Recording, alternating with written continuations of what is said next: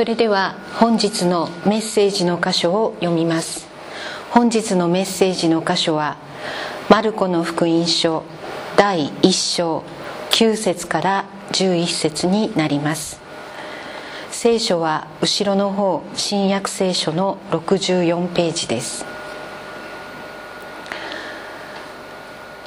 マルコの福音書第1章9節。その頃イエスはガリラヤのナザレから来られヨルダン川でヨハネからバプテスマをお受けになった。そして水の中から上がられるとすぐその時天が裂けて御霊が鳩のように自分の上に下られるのをご覧になった。そして天から声がしたあなたは私の愛する子。私はあなたを喜ぶ。本日はこの箇所より私たちと一つとなるためにと題してメッセージをお願いします。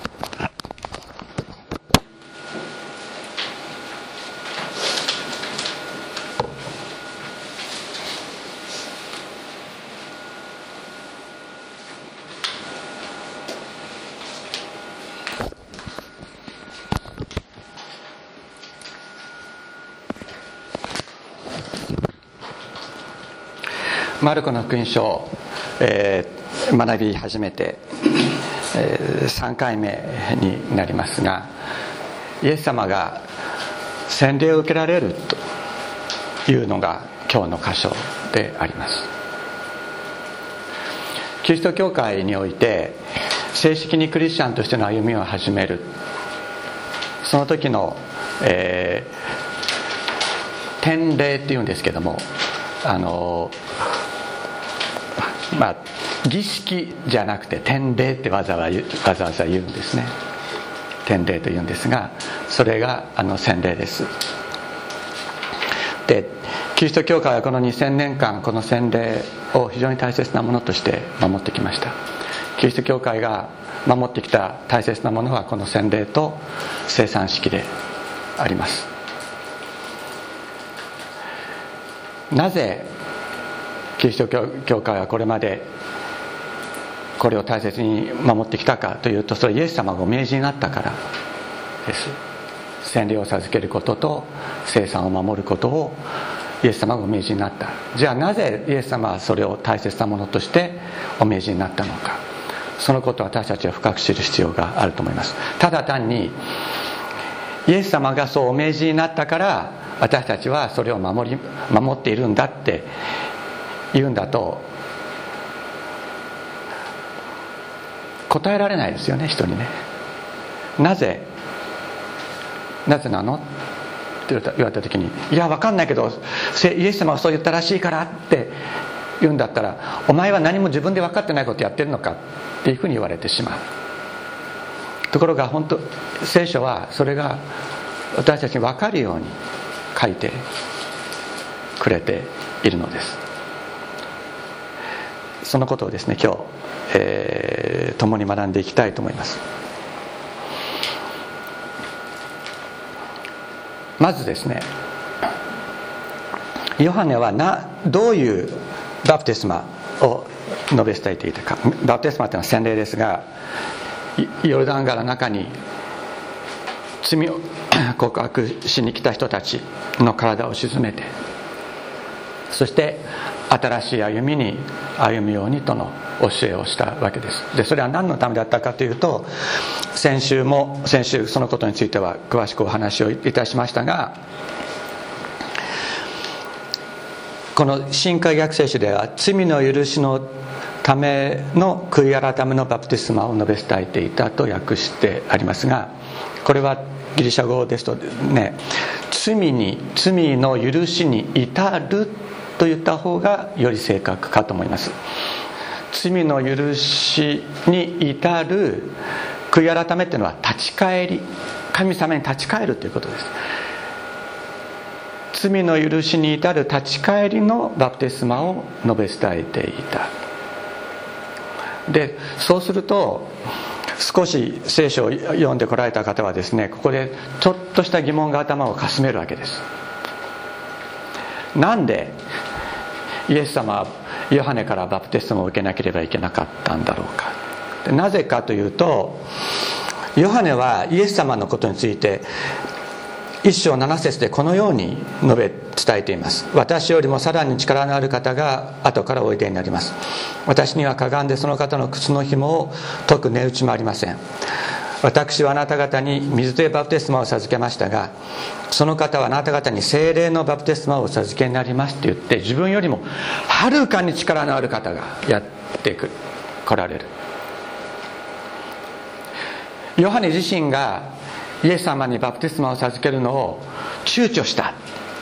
できることならばイエス様にはバプテスマを授ける授けること授けないで済むようにしたいと思った。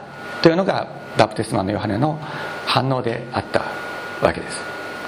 ところがイエス様はバプテスマをヨハネからお受けになった。また聖書は言います。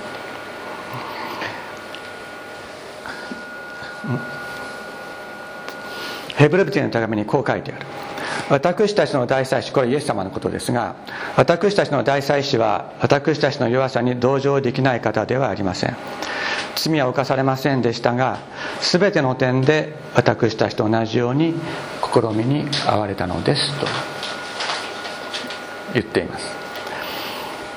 罪は犯されませんでしたって言ってますね。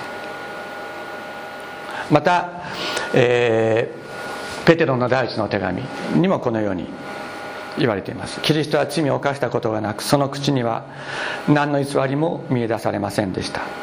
罵られても罵り返さず苦しめられても脅すことをせず正しく裁かれる方にお任せになりましたと告白しています。つまり聖書は言うんです。イエス・キリストは罪を犯されなかった。いつもその思いはその行動は思いと行いは父なる神様と一つであられた。これがイエス様だった。ヨハネが述べ伝えていたのは罪の許しに至る立ち返りのバプテスマだった。イエス様は父なる神様と一つだったから立ち返る必要はなかったわけですよね。罪を犯してなかったからヨハネからバプテスマを受ける必要はなかった。にもかかわらずなぜイエス様はバプテスマをお受けになったんでしょうか？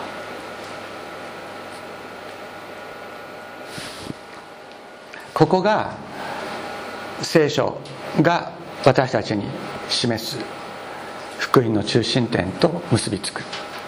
それは聖書が私たちに与える救いとは何かというとそれは神様と神様から離れてしまった私たちが一つとなることであるからです。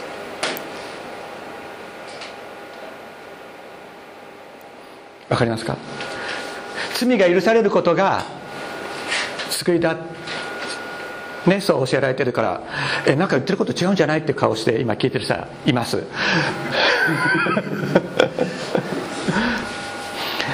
罪が許されるのは手段なんです。罪が許されなければ神様と一つとなれない。神様と一つとなるために罪が許されるんです。だから神様と一つとなるということを理解せずに罪が許された罪が許されたっていうだけでは一歩足りない。一歩足りないところか上が全然足りない。神様は人と一つとなりたいと思ってイエス様をお使わしになったのです。人と一つ一つとなるためにイエス様をお使わしになったのです。さっきご一緒に聖書を読みましたヨハネの福音書。後で詳しく見ますけれどもあなたと私が一つであるように彼らも一つとなるために私は十字架にかかるってイエス様おっしゃってるんです。彼らも一つとなるっていうのは神様とイエス様が一つであって私たち人間が人間は人間で一つって意味じゃないですよ。神様とイエス様が一つであるその関係の中に私たちを入れてくださる。全部が一つとなる。それが救いなのです。そのためにイエス様が来てくださった。そして罪がなかったイエス様がバプテスマを受けられたのは罪のある私たち罪人である私たちと一つとなるためであったのです。イエス様はナザレという本当に、えー、そこから何の良いものが出るだろうかと言われるほどの田舎にですね生まれ育って生まれたのはベツレヘムですけども育ったのはナザレです。ナザレで育ってそしてその貧しい生活の中で父なる神様と心を一つにして育ちまた大人になられました。そしてこの神様と一つであるということ。これを本当にこの地上に実現するために自分はどうしたらいいのかということを考えながら育てられたに違いないと思います。そして30歳を過ぎた時に洗礼者ヨハネが荒野で声を上げてですね罪が罪の許しに至る悔い改めのバプテスマを述べ伝え始めたということをイエス様お聞きになった。その時にイエス様は時がやってきたということを自覚なさるわけです。そしてナザレからバプテスマのヨハネが洗礼を授けていたところまでは歩いて3日ほどかかると思いますけれどもそこを歩いてやってこられた。そして自分も私たちと一つになるために私と一つとなるためというよりは私たちの一人として罪ある人間の中に住むその一人として罪を犯されなかったけどもその一人として洗礼をお受けになったのです。イエス様は決してね私は自分は罪は一回も犯してないけどもみんなみんなのと一緒になるためにバプテスマを受けようと思われたわけじゃないと思う。自分イエス様は決して自分は罪を一回一つも犯したわけじゃないけどもって犯したわけじゃないけどもとは思ってはいらっしゃらなかったと思います。私たちは一つである。罪を犯されなかった方が罪を犯した人と共に生き私たちは一つであると宣言してくださったのです。私とあなたは同じだって一つであると宣言してくださった。それがイエス様のバプテスマです。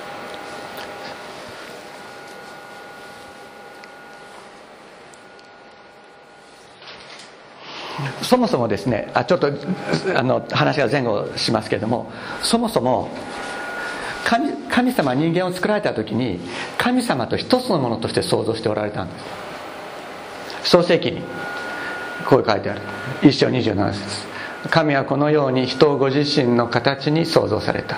神の形に彼らを彼を創造し男と女とに彼らを創造された。とあります。で神の形とは何かということについては神学的にすごい論争もあったところであるんですけれどもしかし形と訳されているセレムというヘブライ語の言葉は影という意味です。あるいは鏡に映る姿というのがセレムという言葉です。つまり今電気が当たっていると影がありますよね。まあ昔は基本的に太陽に当たった影ですけれども本体があるところに常にそばにあるもの。それが影です。神様が行かれるところに共に行くもの。それが影です。神様は人間をご自身の影としてお作りになった。影を見た時にああそこに神様がいらっしゃるってことが分かる。そういう存在として神様は人間をお作りになった。それが創造の創造の時における神様の身思いであられたのです。あったところがですね 人は神様と一つであることを望まなくなった自分は自分として生きることを望むようになった。それが罪です。神様と一つであることを望まなくなったのが人だったのです。罪を犯して本体である神様から離れて影だけがひょろひょろとあてもなくさまよい歩くようになった。それが人です。神様は神様の影である人間をもう一度人と一つにするためにイエス様をお使わしになったのであります。だから罪の許しっていうのは神様と一つとなることなんです。罪の許しというのは神様と一つとなるということなんです。で神様と一つとなるということは具体的にどういうことか。それは神様に向かって精霊を与えられてですね精霊によって神様に向かって天のお父様って違和感なく無理なく自発的にお祈りができるようになることなんです。教会でみんな天のお父様って言ってるからじゃあ天のお父様って言わなきゃいけないのかなと思ってじゃあじゃあ天のお父様今日も一日守ってくださいって言うんじゃないわけなんです。じゃあじゃあ天のお父様って言うんじゃないわけ。自分の存在の全てで天のお父様と呼びかけることができる。これが神様と人間との関係の回復。神様と一つとなるということであります。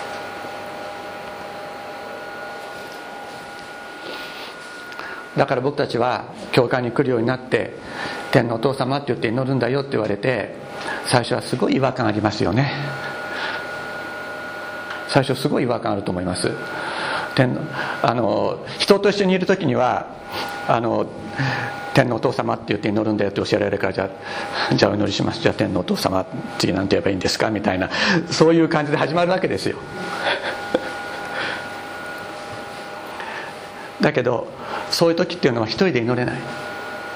一人で自分の部屋に入って天のお父様ってなんか笑っちゃうって人がいました。私の知ってる人で。人と一緒にいる時には天のお父様って言って祈れるのに自分の一人自分一人の部屋で天のお父様ってなんかもう笑っちゃってなんか自分がバカみたいなことやってるみたいな感じになっちゃう。っていう人がいた。最初はそうでしょだけど礼拝に集引き続き集ってそして精霊の取り扱いを受けるようになった時に一人で天のお父様って違和感なく無理なく自発的に祈れるようになった。そしてその人は洗礼を受けて受けるようになりました。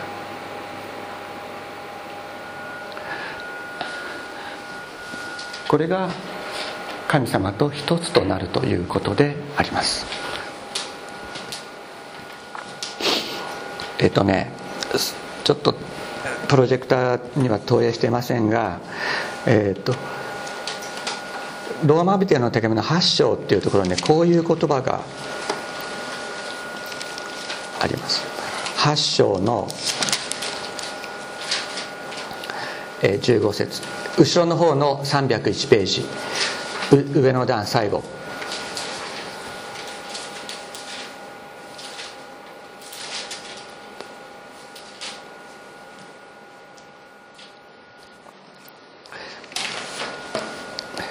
8章14節。神の御霊に導かれる人は誰でも神の子供です。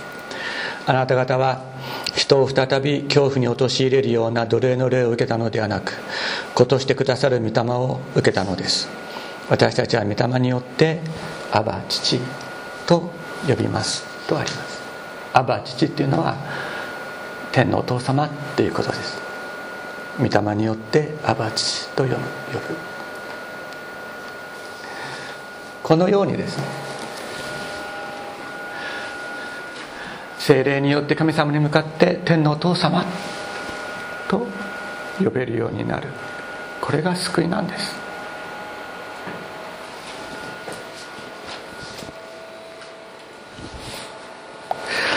イエス様は私たちがこのような神様との回復した関係一つとなる関係の中に生きるようにと。そのために十字架にかかってくださった。ヨハネの福音書17章11節。私はもう世にいなくなります。彼らは世におりますが私はあなたの身元に参ります。身元に参りますというのは十字架にかかりますということで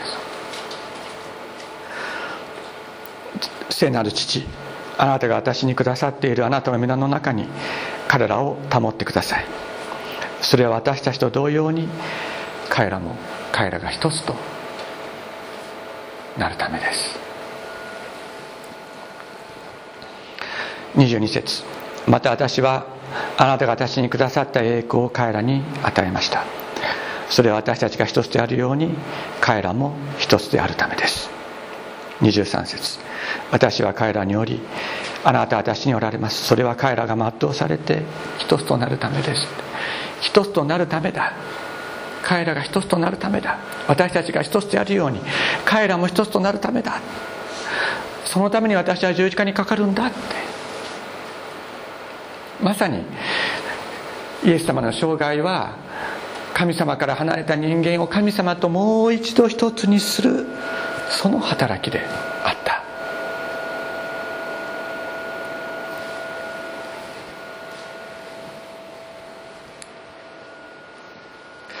主イエスのバプテスマは罪のなかったお方が罪ある私たちと一つとなると。いうことであったのです。そして主イエスの十字架は罪のなかったお方が罪ある私たちと一つとなることの究極で究極の手段でありました。この方が私たちと一つとなる道を歩んで選び取ってくださったのです。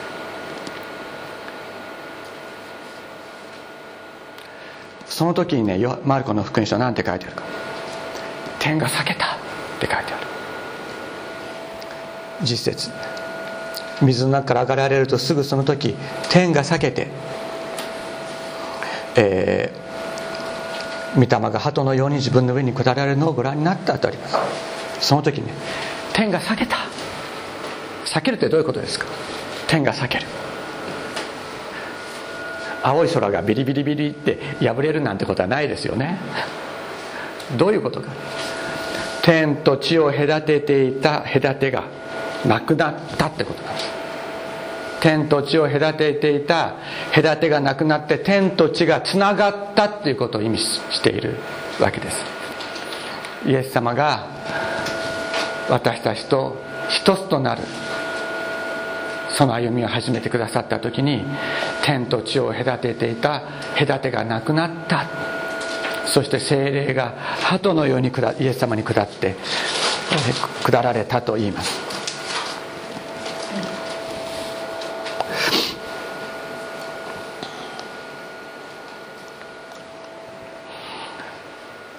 キリスト教会は、えー、バプテスマと洗礼洗礼とですね生産を大切なものとしてこの2000年間守ってきたと申し上げましたけどもそれはどういうことかというとなぜ私たちはバプテスマを受けるのか洗礼を受けるのかそれは今度は私たちが私たち一人一人が主イエス様と一つとなる道を選び取るためであります。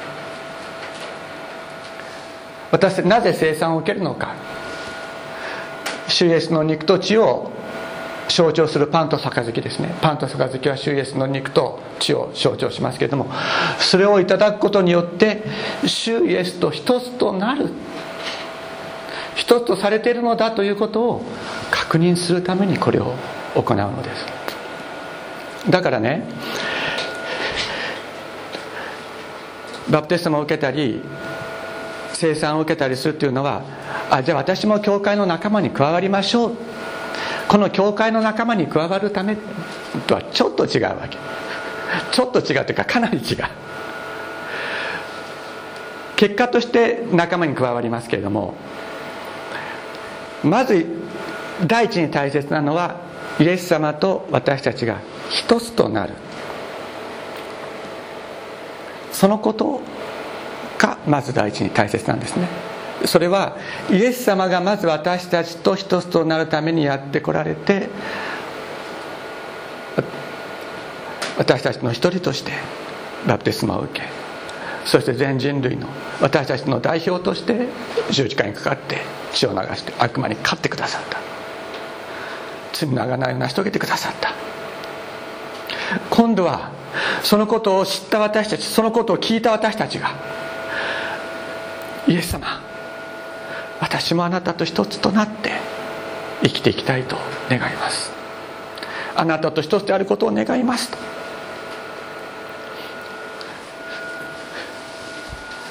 それがマザーバプテスマ洗礼であるのです。そして私たちの教会では月に一度生産式を行っていますけども生産を受けるということは私たちがイエス様と一つとされたのだと。いうことを体を持って確認していくことであるわけです。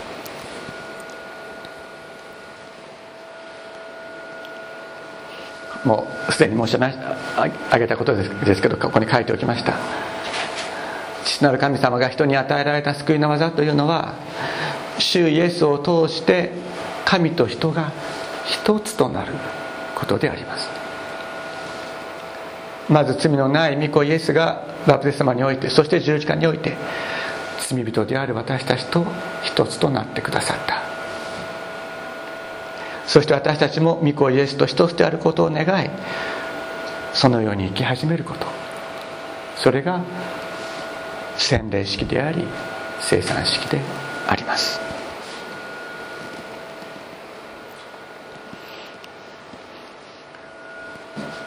これも先ほどお話ししました。主イエスイエス様のバプテスマにおいて神と人がもう一度一つとなる救いの技が開始されたんです。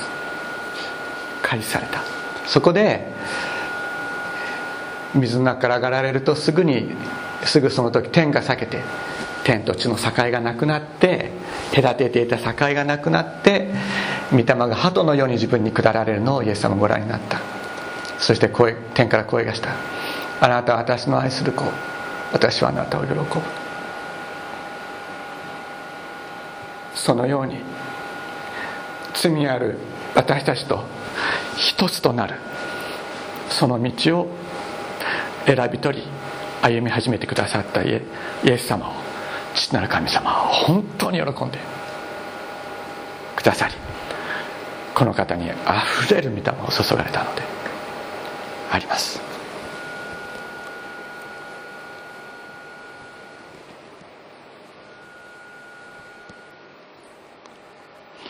精霊は人と神を一つにする神の御霊です。先ほどもご紹介しましたがローマ人の手紙神の御霊に導かれる人は誰でも神の子供です。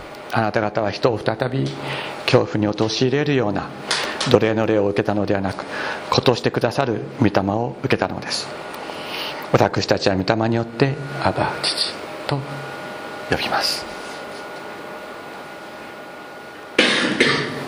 どうぞ皆さんイエス様と一つとなるそのことを私たちね求めていきたいと思います。これはまずは受けることから始まります。イエス様の生涯。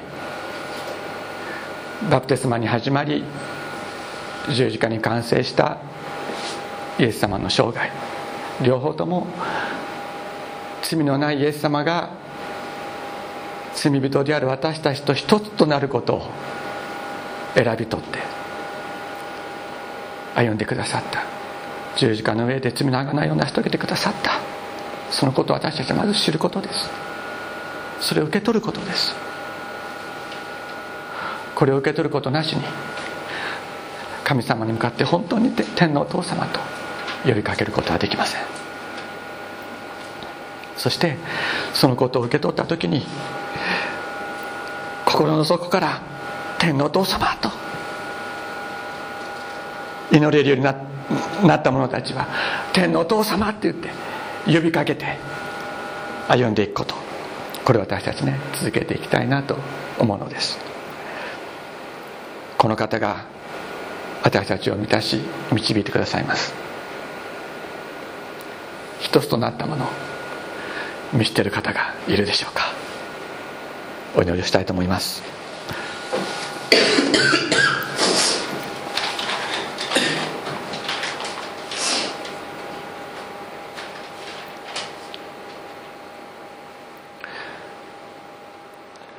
天のお父様今日この時あなたに向かって天のお父様と呼びかけることができることを感謝いたします。あなたを知らないものでした。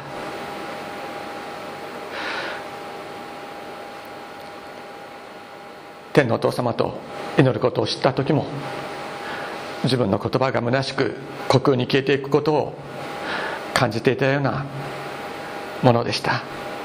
しかしあなたが御霊を注いでイエス様の十字架を本当に深く分からせてくださった時に天のお父様と本当に心の底から呼びかけることができるようになりました。このように導きこのような関係を与えてくださったことを心から感謝いたします。天のお父様今まだ心の底から天のお父様とあなたに向かって呼びかけることができない人がいるかもしれません。どうぞ天の天のお父様あなたの十字架をあなたのご生涯をお一人お一人の内側に明らかに示してあなたに向かって天のお父様と呼ぶ御霊を注いでください。天のお父様人生のいろんな苦しみの苦しみがありますがわからないこともいっぱいありますしつまずきますが天のお父様あなたが私たちの手を取ってくださいます。手を握ってくださるあなたに向かって天のお父様導いてくださいと。祈りながら歩んでいくことができますように私たちを励まし生かしてください。感謝して尊いイエス様のお名前によってお祈りいたします。アメン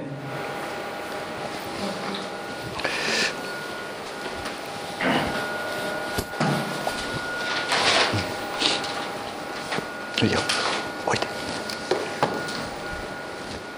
賛美を